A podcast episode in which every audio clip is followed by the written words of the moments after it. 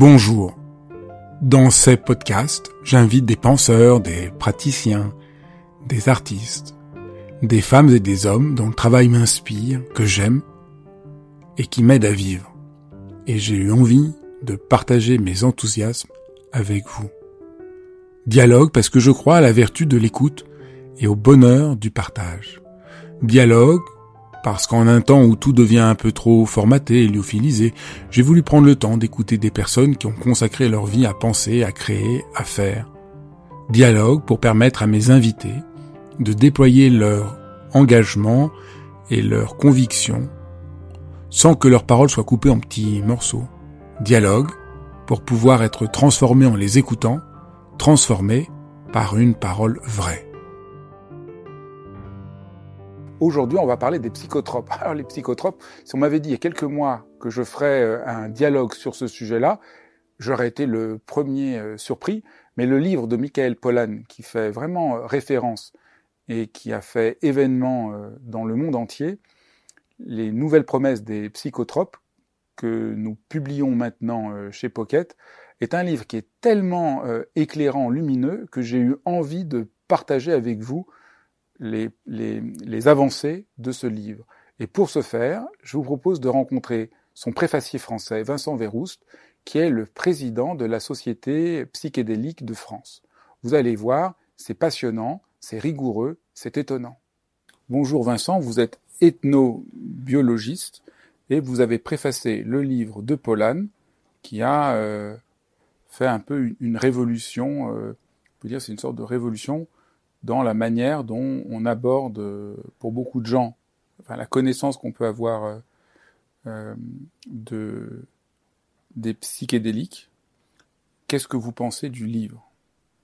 Ah, C'est un excellent livre que je, que je recommande, pour, en particulier aux personnes qui ne connaissent pas du tout le sujet et qui souhaiteraient s'initier à ce domaine euh, ô combien euh, passionnant. Je voudrais préciser aussi que je suis, co-auteur de la préface. Je ne suis pas l'unique auteur, je l'ai co-écrite avec euh, le docteur Bertrand Lebeau ici, qui est médecin addictologue. Et on l'a écrite ensemble. Qu'est-ce que ce livre a, apporté? Moi, peut-être, je peux juste témoigner.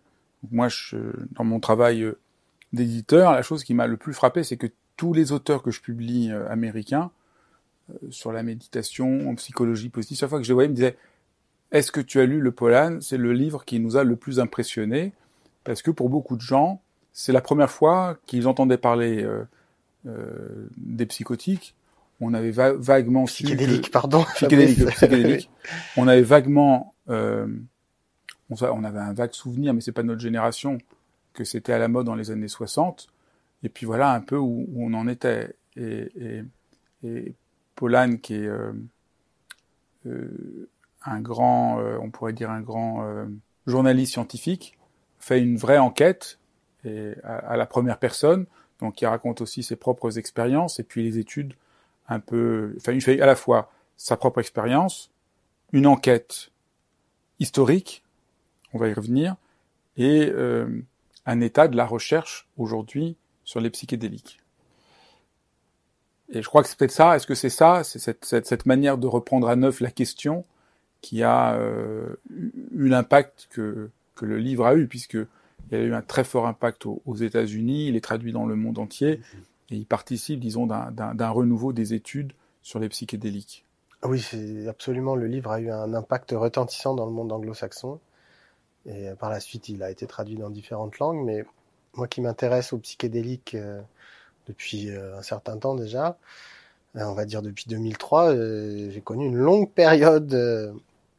Enfin, ce que je veux dire, c'est quand le livre est sorti, ça a vraiment changé les choses par rapport à la manière dont on a parlé des psychédéliques dans la presse, notamment la presse grand public. Il y a eu un avant et un après. C'est un livre qui a vraiment provoqué un, une ébullition intellectuelle sur ce sujet et qui a amené le sujet dans la presse euh, grand public. Euh, et qui m'emmène, par exemple, moi, moi aussi, à m'intéresser et à faire cet entretien euh, grâce à ce livre.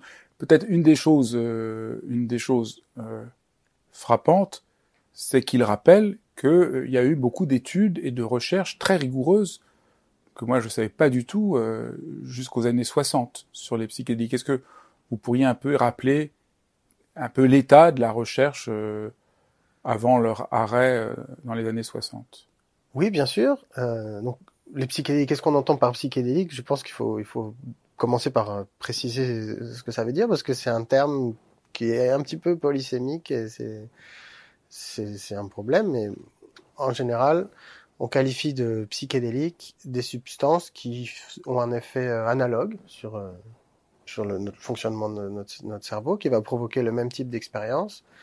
Et donc, euh, ce qu'on qualifie de psychédélique classique, ça va être le LSD, certainement la substance la plus connue, la psilocybine, qui est le principe actif des champignons hallucinogènes, qu'on appelle parfois plaisamment les magic mushrooms, euh, la DMT, qui est le principe actif du breuvage amazonien ayahuasca, ou encore la mescaline, qui est le principe actif du cactus peyote ou du cactus San Pedro, et euh, de quelques autres euh, molécules qui, voilà, qui appartiennent, euh, qui, qui, provoquent ce même genre d'effet et qui partagent grosso modo un même mode d'action euh, psychopharmacologique. Parfois, on, utilise le terme psychédélique pour qualifier d'autres substances comme le cannabis ou bien euh, la MDMA, le principe actif de l'ecstasy, ou parfois même encore la kétamine, qui sont encore d'autres molécules psychotropes, enfin d'autres produits psychotropes, qui pourtant ont des effets différents. Donc, euh, vous entendrez parfois parler de ces substances comme des psychédéliques, ce qui, ce qui est pour moi un, petit problème quand même. Mais euh, Michael Pollan lui parle spécifiquement des psychédéliques classiques. Et, et j'ai oublié la question l'état de l'art euh, de, de, la recherche. Oui, voilà. Donc euh, le, premier psychédélique sur les sur euh, enfin la, première substance psychédélique que les disons les médecins, les chercheurs, les biologistes ou même les botanistes ont ont travaillé, c'est la mescaline, qui est le principe actif donc du cactus peyote ou du cactus San Pedro. Et je pense que la substance a été identifiée et synthétisée vers la, fin du 19e siècle. Et euh, de cette époque, il y avait des médecins qui faisaient des auto-expériences avec euh, du peyote ou avec de la mescaline. Et euh, il y a eu une petite vague comme ça de recherche sur euh, l'intérêt que pouvait avoir la mescaline en recherche fondamentale ou pour essayer de trouver les causes euh, biochimiques des maladies mentales et y compris pourquoi pas en thérapeutique. Donc ça a commencé comme ça. Et donc ça c'est plutôt fin du 19e jusque dans les années 30. Et puis après, il y a eu la Deuxième Guerre mondiale. Et il y a eu une autre vague de recherche euh, à partir du moment où on a découvert les effets psychiques du LSD. Donc ça, ça s'est produit à Bâle, en Suisse, dans les laboratoires sans dose.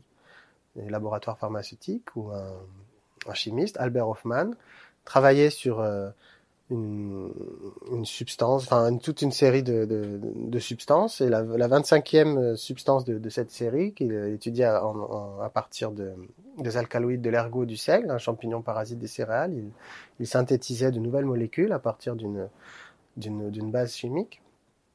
Et il, sans faire exprès, il, il, a ingéré cette substance, on ne sait pas comment. Il a fait une expérience psychique assez étonnante et il s'est douté que c'était la, la substance sur laquelle il était en train de travailler pour essayer de développer un médicament qui lui avait provoqué cette expérience euh, inattendue. Donc il en a pris une toute petite quantité, 250 microgrammes, et là il a découvert une substance euh, hallucinogène active en très faible quantité. À partir de là... Qu'est-ce qu'on hallucinogène? Alors c'est vrai que le terme n'est pas non plus euh, excellent, mais on, si on ingère une quantité suffisante de, cette substance, on va avoir des visions, que ce soit les yeux ouverts, des déformations euh, de, ce que l'on voit, peut-être des apparitions de formes euh, qui ne sont pas là. Et quand on ferme les yeux, aussi des apparitions de formes, de couleurs, d'objets, pourquoi pas d'animaux, de, d'entités plus ou moins monstrueuses ou, magnifiques. Voilà, donc on a plus exactement des hallucinoses que des hallucinations parce qu'on sait très bien que c'est parce qu'on a pris le produit qu'on voit cela. On ne les tient pas comme, euh, comme vrai.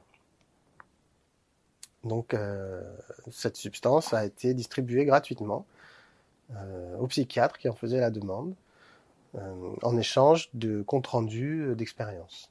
Et les laboratoires Sando invitaient les psychiatres à tester la substance sur eux-mêmes et sur leurs patients. Et Il y a eu beaucoup de recherches à, l'époque oui, c'est-à-dire entre 1945 et 1965, il y a eu environ, enfin, oui, plus de 1000 études portant sur le LSD principalement, mais aussi la, la psilocybine, le principe actif des champignons hallucinogènes, qui lui a été découvert en 1958. Voilà, donc il y a eu euh, une toute une. Le LSD, c'est en quelle année? Euh, Le LSD est synthétisé en 38, mais les effets psychiques sont découverts en 1943. Par accident. Et alors, euh, quels sont les principaux euh, terrains euh, où ça a été appliqué? Est-ce qu'on a eu des résultats euh, favorable oui, alors dans un premier temps, euh, c'était vraiment de la recherche fondamentale. On cherchait euh, les causes biochimiques des maladies mentales. Et notamment parce que, donc là, il faut rentrer un peu plus en, détail dans l'histoire. L'inventeur du terme psychédélique, qui est un psychiatre britannique, s'appelle Humphrey Osmond, qui a dirigé un hôpital psychiatrique au Canada, donc cherchait les causes biochimiques des maladies mentales. Et il avait pensé que les hallucinoses, en tout cas l'expérience provoquée euh, par euh, une dose suffisante de ces substances-là, pouvait peut-être aider les alcooliques à arrêter de boire en se disant, puisque le délirium tremens ou parfois, enfin, on, a des hallucinations et un alcoolique qui, qui fait ce genre d'expérience peut décider d'arrêter de boire parce qu'il a été tellement effrayé par ces hallucinations que euh, on peut parfois un, délirium tremens peut parfois amener quelqu'un à complètement s'arrêter de boire. Donc ils se sont dit tiens, on va, on va leur faire des hallucinations avec euh, de la mescaline ou du LSD pour voir s'ils arrêtent de boire. Et en même temps, ils ont été invités par des Amérindiens euh, du peuple Cri assister à une cérémonie euh, rituelle d'ingestion de peyote parce que euh, l'administration euh, locale estimait qu'il y avait des crimes dans la communauté amérindienne Cri qu'ils imputaient à la consommation de ces cactus hallucinogènes, ce que les Indiens estimaient faux. Donc, pour essayer de légitimer leur usage, ils ont demandé au psychiatre de l'hôpital psychiatrique de Weyburn, où travaillait donc le docteur Osmond, à, leur ont demandé de venir assister à une cérémonie. Et, et donc, ce qu'ils ont fait, ils ont pu participer, observer, et ils ont été vraiment frappés par euh, l'intérêt de ces ingestions rituelles de peyote pour restaurer un, sens de l'estime de soi chez ces populations amérindiennes qui, rappelons-le, ont été euh, quand même euh, très sérieusement opprimées et dévalorisées, oui, opprimées. Et ce sont aussi des populations dans lesquelles il y a de fortes problématiques d'alcoolisme qui étaient traitées avec succès, en tout cas avec des, taux de succès assez étonnant euh, par l'ingestion rituelle de peyote dans le cadre de la Native American Church, qui est une sorte d'église syncrétique qui inclut des éléments chrétiens et la prise rituelle de cactus peyote. Et donc en tant que psychiatre et euh, addictologue quelque part euh, assistant à des pratiques amérindiennes, ils ont compris qu'il y avait au-delà de cette espèce de tâtonnement expérimental véritablement une vertu thérapeutique à l'ingestion raisonnée de ces substances et, euh, et c'est à partir de là qu'ils ont inventé le terme psychédélique, parce que les, termes utilisés jusque-là pour euh, qualifier ce genre de, de substance ne, ne, ne, leur convenaient plus. Ce n'était pas quelque chose qui provoquait momentanément une psychose. On appelait ça avant des substances psychotomimétiques, mais il a fallu se débarrasser de cette manière de, de voir les choses pour euh, envisager un nouveau paradigme. Ça veut dire quoi, psychédélique? Psychédélique, euh, ça vient du grec, ça veut dire qui rend l'âme visible, qui rend l'âme manifeste. Pour l'anecdote, c'est un, un, échange épistolaire entre euh, Aldous Huxley, l'auteur du Meilleur des mondes, et euh, Humphrey Osmond, donc le, psychiatre britannique qui travaillait avec du LSD et de la mescaline dans son hôpital psychiatrique. Donc il s'écrivait et euh, dans le cadre d'un petit petit défi euh, de, poésie, enfin ils se sont envoyés quelques rimes et voilà comment le, terme est, apparu pour la première fois. Osmond, il a donc cette vision par rapport à l'alcoolisme. Il fait cette expérience avec les Indiens. Et qu'est-ce qu'il en, qu'est-ce qu'il en tire alors de cette, de ces bah, Il en tire la conviction que euh, l'environnement dans lequel se fait la prise détermine euh, le succès euh, de, la prise, justement, détermine euh, est-ce qu'on va réussir à traiter euh, nos patients alcooliques. Et effectivement, ils ont obtenu des taux proches de 1 alcoolique sur 2 qui était soigné, guéri, sevré, après une prise de, de, de LSD ou de mescaline. Donc, donc, là, on a le premier effet, ah, je, dois dire que quand j'ai lu le livre de Pollen, je suis tombé des nues parce que moi, j'en étais resté euh, aux, hippies qui prennent du LSD, et peace and love et tout ça. Je pas du tout, euh, je savais pas du tout. Je pense qu'il y a beaucoup de gens qui savent pas du tout l'impact, euh, les, les, les, enfin, c'était vraiment euh, intégré dans, dans un parcours de soins dans plusieurs euh, endroits. Et donc, première chose, donc, c'est pour l'alcoolisme. Voilà, en particulier en Amérique du Nord. Est-ce qu'il y avait d'autres usages thérapeutiques bien documentés, avec des études qui avaient été faites dans ces époques, dans, ces années-là? Oui, oui. En fait, Sandoz, quand il distribuait le LSD, avait fait toute une liste d'indications pour lesquelles on pouvait le tester. Et cette liste contient vraiment beaucoup de beaucoup de maladies différentes, euh, dépression, anxiété. Euh, ça a été testé vraiment pour pour plein de. À l'époque, il y a donc tout ça qui a été testé. Polan souligne qu'aujourd'hui, euh, il y a d'un nouveau de la recherche qui est faite. Et par exemple sur la dépression, parce qu'il souligne que euh, un des grands scandales de notre temps, c'est le fait qu'on ne sache si mal traiter euh, les maladies psychiques, qu'il il fait des analyses et, fait des études chiffrées impressionnantes de comment la médecine a permis euh, d'allonger l'espérance de vie, de guérir beaucoup de maladies, mais qu'en ce qui concerne les maladies psychiques, mmh. c'est vraiment le fiasco complet. Ça fait des années qu'on n'a pas trouvé de nouvelles molécules et donc il, plaide pour que euh, on reprenne la recherche, qui, donc s'est arrêtée dans les années 60. On expliquera dans quelques minutes pourquoi, et, que c'est une, indication euh, importante. Est-ce que peut-être on peut essayer de revenir sur les différentes études et recherches qui ont été faites par rapport donc euh, à la dépression Oui, alors dans, dans les années 50-60, on a administré donc ces substances pour essayer de voir si ça fonctionnait pour tout un tas d'affections y compris euh, l'anxiété, euh, la dépression. Mais on avait déjà imaginé, notamment en France, avec la mescaline, que le type d'expérience que cela provoque pouvait euh, être intéressant pour la dépression aussi. Y compris à petite dose. plus tard, Gasto a pensé que de petites doses de LSD pouvaient, Henri Gasto, donc un, un, neurologue français, pouvait être intéressant aussi pour, pour soigner la dépression. Donc ces substances-là, on, on les connaît en vérité. La, médecine les a déjà étudiées et n'a pas conclu du tout au fait que c'était pas intéressant. Euh, inversement, peut-être ce sera plus intelligible si je le dis comme ça. La médecine avait déjà identifié ces substances comme de potentiels médicaments euh, en thérapeutique psychiatrique. Et par exemple, j'ai découvert euh, à Sainte-Anne, il y avait un usage des psychédéliques. Oui, oui, oui, on a, on a expérimenté euh, mescaline, LSD et psilocybine aussi, donc le principe actif des champignons hallucinogènes, euh, à l'hôpital. Vous avez vous-même travaillé sur euh, le cas d'une jeune femme qui était euh, euh anorexique. Donc à Sainte-Anne, on a administré de la psilocybine à des personnes qui souffraient de pathologies mentales et euh, l'idée, c'était d'augmenter leurs symptômes pour essayer de mieux diagnostiquer euh, leurs problèmes. Euh, si on lit la thèse d'Anne-Marie Quétin, qui a été soutenue en 1960, donc c'était une, une élève du professeur Jean Delay, un des, des grandes figures de la psychiatrie française, elle, elle, raconte donc cette aventure de l'expérimentation avec la psilocybine en psychiatrie. Donc globalement, ça marche pas très bien. Il conclut à l'intérêt de la psilocybine justement dans un but diagnostique, mais pour certaines personnes, il y a eu un effet euh, thérapeutique, et notamment cette personne anorexique, donc avec euh, donc très maigre, avec un, poids euh, très bas. Et après lui avoir administré de la psilocybine, elle a commencé à composer des poèmes d'inspiration religieuse.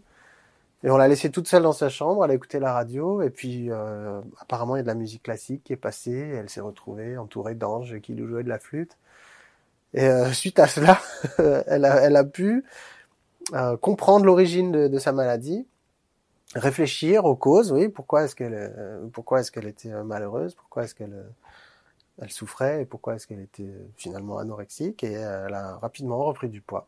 Elle, elle, elle s'est sentie mieux. Il y a eu une action incontestable de la psilocybine sur son humeur et, et y compris sur, sur, son, sur, son, sur son poids. Et un mois après, elle est sortie de l'hôpital et elle, elle, elle, a souvent reparlé au médecin de son expérience. En fait, elle en a fait deux. euh, qu'elle euh, décrivait comme très positive. Après, on apprend dans la thèse que par après, elle a rechuté. Mais peut-être aurait-il fallu lui en redonner une fois de temps en temps. Je ne sais pas. Mais oui, ça fait partie des cas qui ont impressionné euh, les observateurs, les psychiatres. Donc, on voit euh, dans les années 50, 60, beaucoup de recherches. Et euh, vous montrez là très bien, euh, c'est pas euh, la substance miracle, mais ça a des effets, ça pose beaucoup de questions. Comment le donner, quelle dose, etc. Et puis, euh, c'est un autre. Alors là, moi, j'étais complètement aussi euh, stupéfait de découvrir ça en lisant le Polan, qui raconte euh, comment euh, ça a été euh, interdit. Parce que, disons, peut-être on peut aller tout de suite euh, avant. On peut. Pour nous aujourd'hui, les ces médicaments, les euh, sont cons- ces ces substances, aujourd'hui ces substances sont considérées comme des drogues. Oui, oui, oui. Euh, Et classé sur la liste des stupéfiants, donc des drogues interdites. Oui. Or, en lisant le livre, on, se rend compte que, quel que soit euh, le, regard qu'on a dessus, ça ne ressemble pas du tout aux drogues. Ah, c'est-à-dire la, notion de drogue, elle est problématique aussi parce que moi j'ai grandi en écoutant les messages de prévention, attention, euh, la drogue c'est dangereux, pour ne pas dire de grossièreté. Et on a mis dans le même sac tout un tas de substances qui sont tout à fait différentes, pendant que l'alcool et le tabac, qui sont de drogues qui sont hautement problématiques en termes de santé publique, sont en vente libre avec euh, des publicités, en tout cas pour l'alcool. Donc il y a, il y a un problème logique là-dedans. Surtout que si on a, si j'ai bien compris, euh, ces substances n'induisent pas un d'accoutumance, à la différence du tabac et de la drogue, De dépendance. de dépendance, oui. de dépendance, et que donc ça c'est quand même euh, étonnant. Oui, pourquoi pas. Toutes les substances ne sont pas euh, addictives. Oui, mais dans- plus ou moins. pour l'image, euh, disons, quand on connaît pas, on, se dit, euh, bah, ça c'est les, on fait pas trop la différence entre toutes ces substances. euh. Moi, je dois, je dois dire, avant d'avoir le livre, moi je mettais ça dans le même sac que l'héroïne et tout ça. Oui, oui. je, je dois pas être le seul à, à mélanger un peu. Certainement pas. vous connaissez certainement la, chan- la chanson de Serge Gainsbourg, Serge Gainsbourg aux enfants de la chance. Vous voyez cette chanson? C'est une chanson où il passe en revue euh, tout un tas de drogues pour dire ah n'y touchez pas et il faut casser la gueule aux dealers. Mais euh, il dit notamment n'approchez pas le magic mushroom, donc le champignon magique. Pour quelle raison? Donc il y a une Euh, vraie collusion. Donc je trouve le, le, le livre arrive à faire des distinctions entre euh, des Bah, il, y a cette, il y a cette classe de molécules, les psychédéliques, qui ne sont pas addictifs.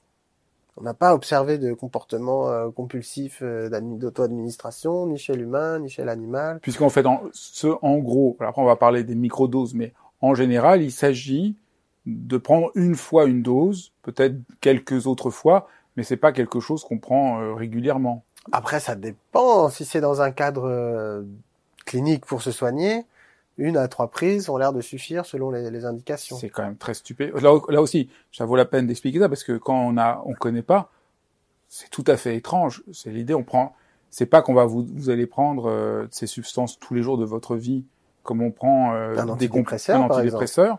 Mais l'idée, c'est de prendre la substance une ou trois fois et de voir l'impact que ça a. C'est quand même assez, Oui, oui. c'est quand même euh, assez commotionnant.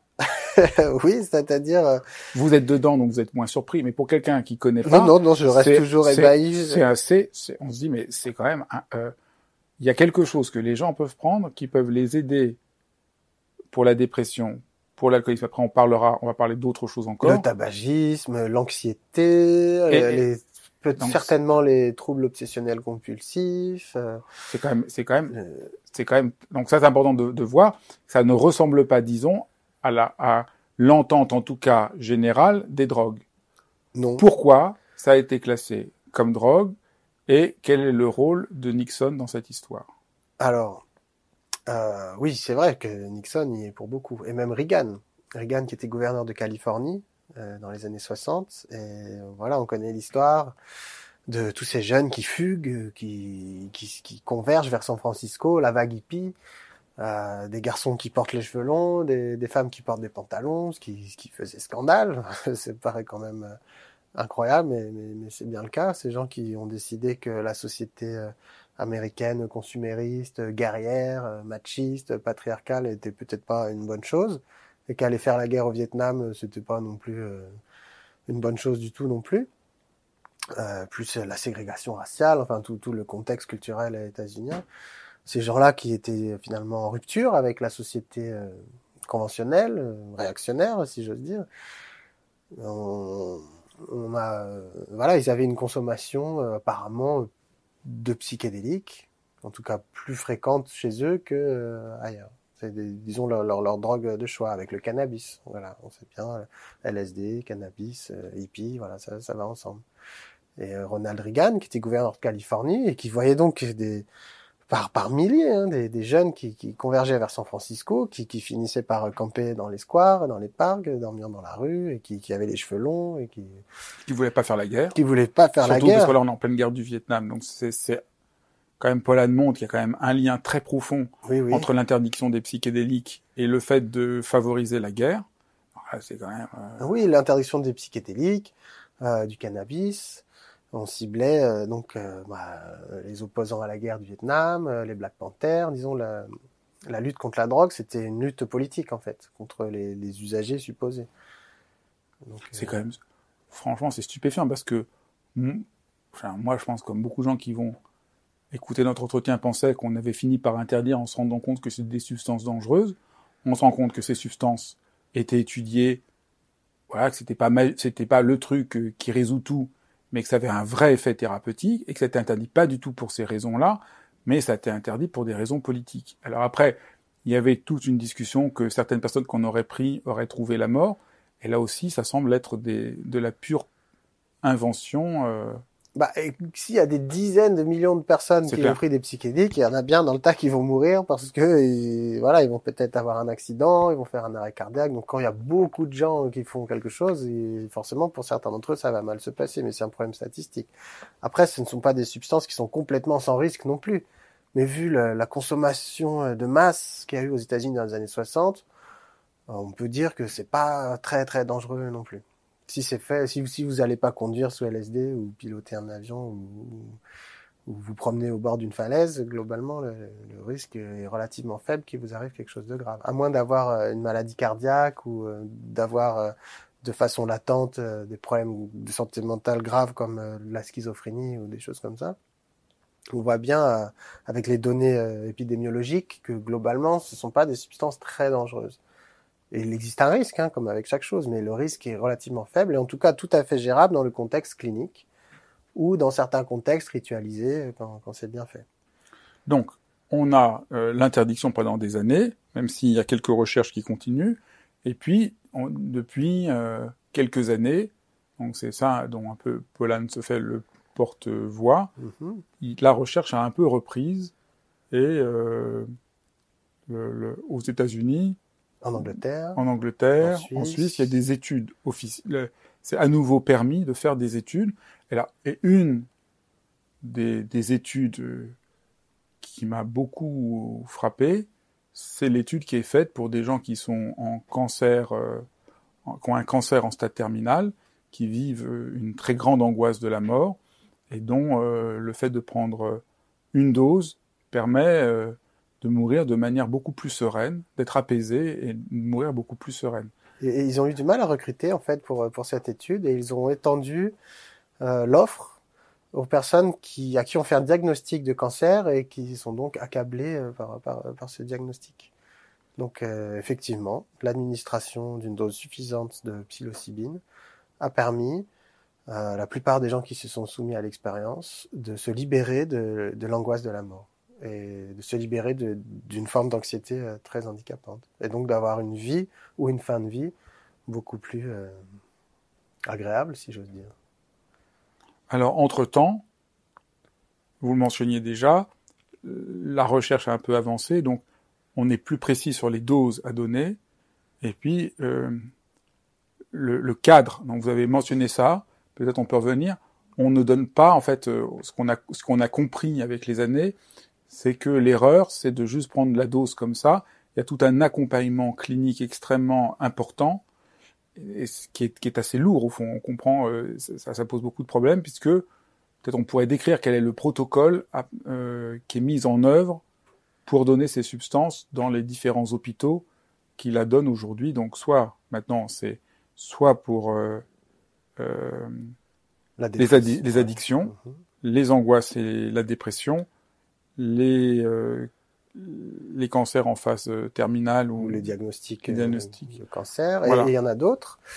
Les troubles obsessionnels compulsifs. Oui. Les migraines. Y compris des gens qui n'ont pas de problème particulier, mais pour la recherche fondamentale aussi. Et chez ces personnes, on observe aussi euh, des effets positifs euh, sur le bien-être. Alors, essayons de décrire. Je trouve que c'est intéressant de, de, parler du protocole parce que euh, on sort aussi du folklore habituel. On écoute de la musique, on fume et on prend le truc. Ben oui, parce que même, voilà, moi, je veux aller au bout de, des idées reçues, en tout cas que moi, qui connaissais pas du tout, euh, pouvais avoir. Donc peut-être on peut décrire ce protocole. Alors, on, ça se prend à l'hôpital, ou en tout cas dans, bon, disons à l'hôpital, dans une chambre d'hôpital. On va faire en sorte que ça ressemble pas trop à une chambre d'hôpital. Peut-être on va mettre des tapis, des décorations, un canapé confortable, euh, une fleur dans, dans un vase, euh, des objets d'art, des livres sur l'art pour faire un environnement un peu cosy, un peu agréable. Et puis euh, on va. Ça, on devrait faire de toute manière pour tout le monde à l'hôpital. Si on pouvait juste déjà faire que toutes les personnes qui souffrent ont un environnement comme ça, ce serait déjà euh, vraiment bien. certainement, j'en conviens parfaitement. Mais bon, là, il s'agit de vivre une expérience, c'est-à-dire la substance. Euh, c'est très fort hein, quand on quand on prend une dose suffisante. C'est quelque chose qui vous, pouvez ressentir une, une, anxiété profonde si vous n'êtes pas dans l'environnement approprié. Donc là, il faut il faut vraiment euh, faire en sorte que la personne se sente bien pendant l'expérience. Donc il est nécessaire d'avoir des sortes d'accompagnateurs, disons de guides, qui sont là euh, pour vous rassurer, rien que par leur présence, et éventuellement euh, ils vont venir vous tenir la main ou peut-être vous suggérer quelque chose pendant que vous êtes. Euh, quand je dis vous, c'est une manière de dire euh, en, train de faire de faire l'expérience. Donc c'est bien d'avoir des, accompagnateurs qualifiés. Et aussi, euh, le rôle de la musique est très important. La musique accompagne euh, le voyage. Donc elle, il est nécessaire de, concevoir un accompagnement musical euh, approprié qui accompagne un peu la dynamique de l'expérience, le moment où on attend qu'il se passe quelque chose, la montée, le plateau, la redescente et le retour au monde ordinaire. Euh... Moi, ce qui m'a le plus impressionné, c'est ça, c'est qu'il y a euh, idéalement deux personnes qui sont là en permanence, qui connaissent ce qui va se passer, et qui peuvent vous guider ou juste vous rassurer par leur présence. Donc on voit un environnement et donc, euh, il y avait aussi cette idée dans le langage courant euh, qu'il y a des bad trips et, euh, et, en fait, on se rend compte que dans cet environnement-là, il y a très peu de risques de, de, vivre des bad trips, que les bad trips viennent beaucoup du contexte dans lequel euh, la substance est donnée. Pour autant, euh, quand on est euh, déprimé depuis longtemps ou qu'on a un diagnostic de maladie grave, on peut s'attendre quand même à traverser des moments d'anxiété, d'angoisse et, et, euh, et peut-être aussi être confronté aux sources de, de, de son mal-être dans le cas de la dépression et donc euh, avoir des, des, souvenirs qui remontent, des souvenirs d'épisodes euh, forcément euh, très désagréables. Donc c'est pas forcément une expérience qui est agréable du début à la fin. Il est fortement probable que une personne qui souffre de telles affections traverse des moments un peu difficiles pendant l'expérience, mais qui, qui passeront et qui seront en tout cas, je leur souhaite, mais c'est ce qui se produit le plus souvent, suivi de, de moments d'extase, de béatitude et d'euphorie, de, dont on garde quelque chose après. Alors là, on a, je crois, on a commencé à, à, à voir les indications, comment ça se donne, pourquoi ça est interdit, en quoi ça correspond pas tout à fait à ce qu'on entend par des drogues. Maintenant, je crois que ce qu'il faut essayer de, de dire, c'est qu'est-ce qui se passe quand on prend euh, un psychédélique. Qu'est-ce qui se, qu'est-ce qui se passe? Et après, on essaiera de voir comment ça agit. Alors, euh, qu'est-ce que on, ça fait? Quand on prend un psychédélique, au début, euh, il se passe rien, et puis euh, on, on, sent l'effet qui monte. Et On peut par exemple avoir des crises d'hilarité, on peut au contraire être profondément anxieux, éventuellement on peut ressentir quelques nausées qui, qui vont passer, et ensuite on se retrouve dans un état qui est vraiment très difficile à écrire, en tout cas avec une perturbation de toutes les modalités sensorielles, donc euh, la vue, l'ouïe, l'odorat, le toucher, le goût, mais aussi les autres sens comme la proprioception, euh, la thermoception. Euh. Donc tout ça est profondément modifié, éventuellement des phénomènes de synesthésie, c'est-à-dire si vous entendez un son, ça va se traduire par une vision ou une déformation particulière de d'une hallucinose ou d'une forme colorée qu'on va percevoir. mais ça c'est un exemple hein, puisque ça, touche tous les sens. Donc on a vraiment cette expérience sensorielle tout à fait insolite. Ensuite, euh, on va pouvoir expérimenter des directions complètement inhabituelles de la pensée, une manière de, réfléchir et de penser qu'on ne peut pas décrire, et qui se situe uniquement dans, cet état-là, complètement euh, altéré par rapport à un état ordinaire. On peut aussi avoir la sensation de vivre une expérience sacrée. Et ça, c'est, vraiment très intéressant du point de vue, euh, je pense, de la philosophie, de l'anthropologie, euh, de l'histoire des religions. Euh, on a vraiment la sensation de vivre une expérience sacrée avec éventuellement des apparitions ou la sensation d'une présence mystique. Et en général, ce sont des expériences assez bouleversantes. On peut aussi avoir des reviviscences de souvenirs enfouis, des choses qu'on avait complètement oubliées, qui, qui, qui, reviennent à notre mémoire. Euh, ça, c'est intéressant aussi. Euh, notamment si on compare avec les usages amérindiens de ces substances qui consistent souvent en des usages divinatoires. On va chercher des informations dans le futur. Mais dans le contexte des Occidentaux qui font ces expériences dans un cadre médical ou, euh, ou disons plus euh, ou extra médical, on va avoir des, des, des, reviviscences comme ça de souvenirs enfouis. Euh... Donc là, on a déjà trois choses. Au niveau des perceptions sensorielles, euh, un changement de, de, de relation au monde. Oui.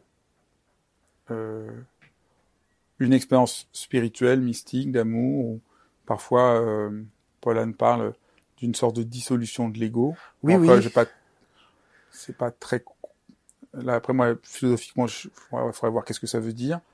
Et puis, euh, donc, euh, et puis, euh, les souvenirs enfouis. Et puis, et puis euh, des informations nouvelles et, différentes qui passent par les souvenirs ou le, sens d'avoir des informations. Donc ça, c'est déjà intéressant parce que c'est trois modalités assez différentes.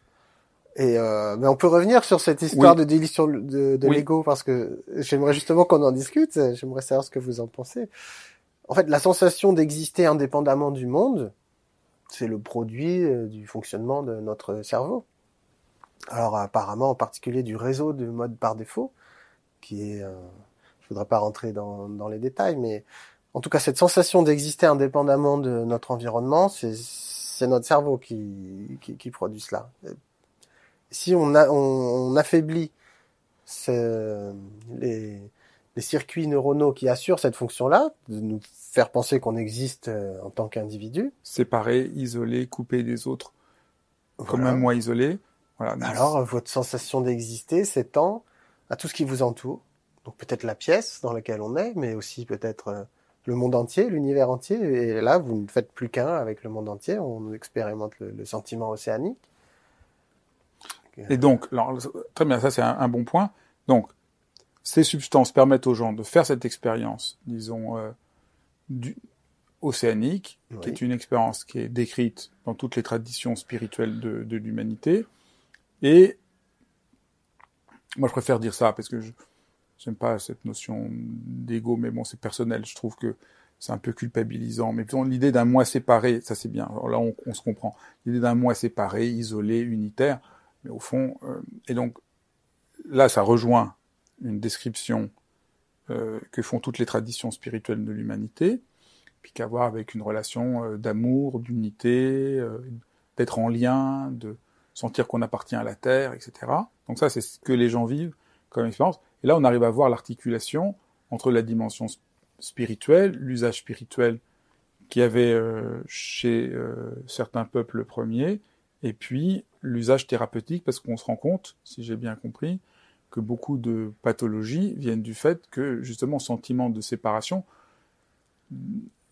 est très douloureux. Au fond, la personne qui est en, en, en train de faire un, qui a un cancer en, en stade terminal, en faisant cette expérience d'unité, cette expérience d'amour, trouve un, un, apaisement. Alors donc c'est ça qui est absolument euh, étonnant, c'est que l'expérience que les gens vivent, même si elle est produite par une substance.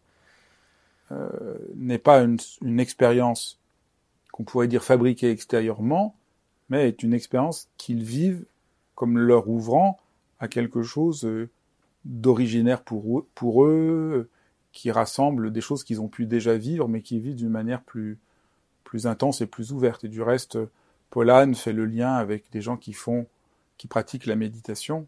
Ça, je connais bien. Et donc, euh, il montre que des gens qui font de la méditation euh, peuvent vivre ces expériences-là aussi. Au fond, toute pratique spirituelle. Je suis sûr que les gens qui sont euh, dans des pratiques de prière, dans n'importe quelle tradition, vivent aussi une expérience où ils sont moins centrés sur eux-mêmes. Il y a cette expérience d'unité et d'accomplissement et de complétude. Oui, ça, ça a certainement à voir avec l'activité du réseau du mode par défaut. Mais euh, quand on vit cette expérience, euh, en soi, comment dire, sans rentrer dans les détails euh, neuropsychopharmacologiques qui souvent nous échappent en tant qu'individu, hein, à moins d'être euh, soi-même un neuropsychopharmacologue, c'est-à-dire ces sensations de béatitude, de plénitude, euh, on en garde la trace en fait. On est content de les avoir vécus. Souvent, on, on parle de, de, trip en fait, de trip de, de voyage. C'est comme si on fait un beau voyage, on en revient, on est content de l'avoir fait et, et, on se sent mieux. Et euh, cette façon qu'a le cerveau de fonctionner de manière complètement insolite et euh, extraordinaire, au sens propre du terme, hein, donc il fonctionne d'une manière euh, absolument pas habituelle, ça permet a priori de se débarrasser des de pensées, euh, des ruminations, de, de, ces mauvaises habitudes. C'est vraiment un moment où euh, l'expérience est peu de temps après l'expérience où on peut euh, le livre s'appelle How to Change Your Mind, donc c'est aussi comment, c'est un jeu de mots sur comment changer vie et comment changer son esprit. C'est-à-dire c'est un moment où on peut choisir de, oui, de se débarrasser de ses mauvaises habitudes. Il y a une analogie qu'il qu donne que je trouve assez éclairante parce qu'on comment ça fonctionne quand même. C'est un peu souvent il dit quand on vit un trauma euh, grave, on est attaqué, euh, on vit euh, un acte de violence, on est traumatisé pour, on peut être traumatisé pour le reste de sa vie et donc là au fond c'est l'anti-trauma. Et donc c'est pour ça que ça peut marcher euh, une fois, peut suffire à changer notre euh, rapport au monde. Oui, une expérience très positive, euh, on en garde quelque chose. C'est quand même. C est, c est, je pense à avoir avec des, des, domaines émergents de la psychologie comme la psychologie de l'émerveillement. Parce que, bon, il faut bien préciser qu'on peut avoir des, des, moments désagréables, des anxiétés, peut-être des accès de panique et peut-être des visions effrayantes et qu'il y a des, des risques. Mais globalement, si la substance est aussi populaire aujourd'hui, c'est aussi parce que on peut avoir des expériences absolument euh, bouleversantes de beauté, bouleversantes de bah, vivre vivre cette, cette sentiment de plénitude et, d'amour et puis cette transcendance aussi du temps ordinaire, de l'espace ordinaire, ce sentiment du sacré, ça c'est quelque chose de marquant, mais dans un sens positif. Les, les, les volontaires qui se sont prêtés à l'expérience aux États-Unis, donc on la, la recherche sur la psilocybine a repris, on a pris des gens qui n'avaient pas de problème particulier, mais et pour autant, ils, chez eux, on a pu noter un changement de personnalité vers plus d'ouverture d'esprit. Beaucoup ont dit que c'était l'expérience la plus la plus forte et la plus positive qu'ils aient fait de toute leur vie. Donc quelque chose de vraiment très marquant, pourvu que ce soit fait dans un dans de la bonne manière. Et puis alors un autre aspect euh, que, que Paul en articule bien, donc c'est il y a un aspect euh, thérapeutique il y a un aspect spirituel. Qui sont liés. Qui sont liés. Ça, c'est déjà très intéressant. Et puis, au fond, euh, les trois aspects dont vous parliez, euh, euh, le changement de perception, qui rejoint tout ce que dit euh, William Blake et tous les poètes qui parlent de cette ouverture des perceptions sensorielles comme ouverture au sacré. Donc là, on voit bien le, le, le, le, le rapport, le, l'expérience de d'unité intrinsèque et d'amour. Là aussi, on pense beaucoup à tout ce que euh, en lisant le livre, j'ai beaucoup pensé à quand même au grand discours des, grands poètes inspirés. Et puis, euh, donc, avoir des informations, voir autrement l'avenir et le passé. Tout ça, au fond, c'est les trois modalités de la compréhension du sacré, comme elle est étudiée par tous les, par tous les textes poétiques, mais tous les ethnologues.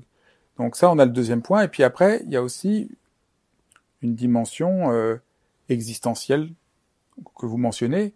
Les gens qui n'ont pas de maladie particulière euh, ont pu, dans certains euh, cadres cliniques, le prendre et voir que leur rapport à eux-mêmes et au monde euh, changeait. Et même s'il n'y avait pas de pathologie particulière, ils avaient le sentiment que, cette expérience les transformait. Et puis il y a aussi, alors ça j'étais aussi étonné, une dimension sociétale que met à jour Polan, qui, montre que peut-être il pourrait y avoir un usage de ces substances par rapport à la fois à la crise écologique, à l'angoisse très forte des jeunes, parce qu'il montre très bien que disons, il y a une crise. Enfin, si on s'intéresse à ces substances, c'est aussi parce qu'on on fait face à un phénomène très préoccupant de souffrance psychique de plus en plus intense et qui aurait peut-être là une réponse, et particulièrement à la crise. Quel est votre regard euh, sur la dimension sociétale des psychédéliques. Si effectivement ces substances permettent euh, de se sentir mieux, d'aller mieux en fait au niveau des individus, on peut émettre l'hypothèse qu'une société fonctionnerait mieux avec euh, avec euh, des membres qui, qui, qui seraient en meilleure santé mentale, tout simplement, qui, qui est plus aussi d'ouverture d'esprit, de créativité, parce qu'il faut quand même trouver des solutions de manière urgente hein, par rapport à la crise climatique, à l'effondrement de la biodiversité, à la, à la, crise politique aussi euh, au niveau global. Hein. On, est quand même euh, dans une époque euh, un petit peu inquiétante, oui, en termes d'effondrement de, la biodiversité et de crises socio-écologiques. Euh, voilà, il suffit de, de, regarder les informations de voir, oui, j'ai envie, les, drames humanitaires sont, sont, surabondants. Enfin, je veux dire, il y en a toujours trop, mais là, c'est quand même une époque assez dramatique. Euh. Donc, il faut, il faut changer la manière de fonctionner. On, voit bien que les règles du commerce mondial, la répartition des richesses, les, les, les, catastrophes écologiques qui s'accumulent, notre dépendance vis-à-vis. -vis, bon, bref, il faut, il faut, il faut changer. Tout le monde, est d'accord là-dessus. On peut pas continuer comme ça. L'empreinte écologique euh, euh, des pays post-industriels, industriels, n'est pas soutenable. Donc, il faut absolument euh, changer. Ça, c'est tout le monde est d'accord. Comment changer? C'est ça qui est difficile. Il y a une forme d'inertie et puis euh, il faut être inventif. Les psychédéliques sont peut-être un outil qui peuvent favoriser l'inventivité et peut-être euh, l'augmentation de la compassion et de la solidarité, euh, de la fraternité, oserais-je employer euh, des grands mots. Mais ce qui est indéniable, en tout cas dans le monde occidental, c'est qu'il y a la croyance que la généralisation de l'usage des psychédéliques pourrait constituer une solution aux problèmes du monde contemporain. Voilà, donc c'est pas sûr, c'est un pari, mais on n'est pas forcément un hippie parce qu'on prend des psychédéliques. Hein. On peut tout à fait être euh, raciste, euh, antisémite euh, et consommer des psychédéliques. Ça, ça peut peut-être même renforcer ce genre de position. Donc là, parce que vous voulez insister sur le fait que, évidemment, c'est pas une substance miraculeuse. On ne deviendra pas forcément un hippie si on essaye les psychédéliques. Par contre, si on prend des psychédéliques entourés de hippies qui vous expliquent qu'il est préférable respecter cette forêt, euh, cette prairie, euh, la qualité de l'air et puis son prochain, tout simplement, il y a des chances pour que oui, vous, soyez un petit peu contaminé par cette idéologie dangereuse. Mais euh, on peut être raciste et prendre des psychédéliques et y trouver son compte. Donc ça ne suffira pas. Ça ne suffira pas. Donc ça, ça ne suffira pas parce que c'est de même montrer les, de finir par un peu les limites. Vous dites aussi qu'il y a quand même des dangers avec les, les psychédéliques. Oui, il y a plusieurs dangers. Alors, par rapport à la santé, si on prend un psychédélique, est-ce qu'on est qu'on risque de mourir? Euh, Globalement, euh, le risque est très très faible. Si, si on n'a pas un, un, gros problème cardiaque, euh, c'est quand même une substance qui est très très bien tolérée. Après, si on prend une grosse dose de LSD avant de prendre sa voiture, c'est une très mauvaise idée. Ou de s'installer au bord d'une falaise, non. Mais dans un cadre euh, stable, prévisible, agréable, il y a de fortes chances pour qu'on ait une expérience positive. Voilà. Après, quand on vit ces expériences spirituelles, euh, ou ces expériences parfois complètement insolites et troublantes et inexplicables, ça peut être difficile de les intégrer euh, quand on revient à la réalité. Euh, des personnes peuvent ressentir parfois un profond décalage avec le monde ordinaire quand on le retrouve et, et, ça peut être source de mal-être aussi. Donc il est nécessaire de, favoriser l'intégration de ces expériences dans, la vie normale et la vie ordinaire. C'est pas facile parce que vers qui se tourner pour accompagner cette, ce travail? Là, c'est les, les, communautés d'usagers, donc d'usagers illégaux, ont un rôle à jouer peut-être, puisque les professionnels de, santé mentale ne sont pas encore euh, particulièrement bien formés à ce genre de questions. Et une personne qui donc vit une expérience spirituelle très forte, elle peut aussi décréter qu'elle est illuminée, elle peut voilà, se s'identifier peut-être à Dieu ou à un prophète, et puis euh, devenir complètement mégalomane, et en tout cas prosélyte. Ça, c'est quelque chose euh, qu'on observe très fréquemment dans le milieu psychédélique, les personnes qui viennent de découvrir et qui sont dans une phase de d'enthousiasme vont avoir tendance, et je suis passé par là, hein, à, vouloir convaincre tout le monde que c'est ça qu'il faut faire en fait. Donc ça peut être un petit peu pénible, mais euh, euh, oui, c'est peut-être euh, bien, en tout cas, de laisser ceux qui veulent le faire le faire de façon euh, légal et encadré et, et en tout cas. C'est ce qu'Albert Hoffman appelait de ses voeux, comme des centres d'initiation où les personnes qui le souhaitent pourraient. Donc je reformule la question. Donc euh, ce qui serait souhaitable pour le développement des psychédéliques, donc c'est à la fois la poursuite des études, qui est plus encore de de de recherche oui, et d'intégration dans les hôpitaux. Oui, oui. On est encore au balbutiement. Et, et, en France, il y a beaucoup de résistance par rapport à d'autres pays. Mais, mais après, euh, vous parliez du, du souhait qu'avait Hoffman. Hoffman imaginait que euh, les psychédéliques, oui, avaient un rôle à jouer dans euh, l'amélioration de, des conditions de vie de l'humanité y Donc, compris dans ses rapports avec. Euh... Donc il imaginait des centres d'initiation, c'est ça? Oui, euh, Hoffman avec d'autres avait imaginé que les mystères d'Éleusis étaient fondés sur l'absorption rituelle d'une potion psychédélique.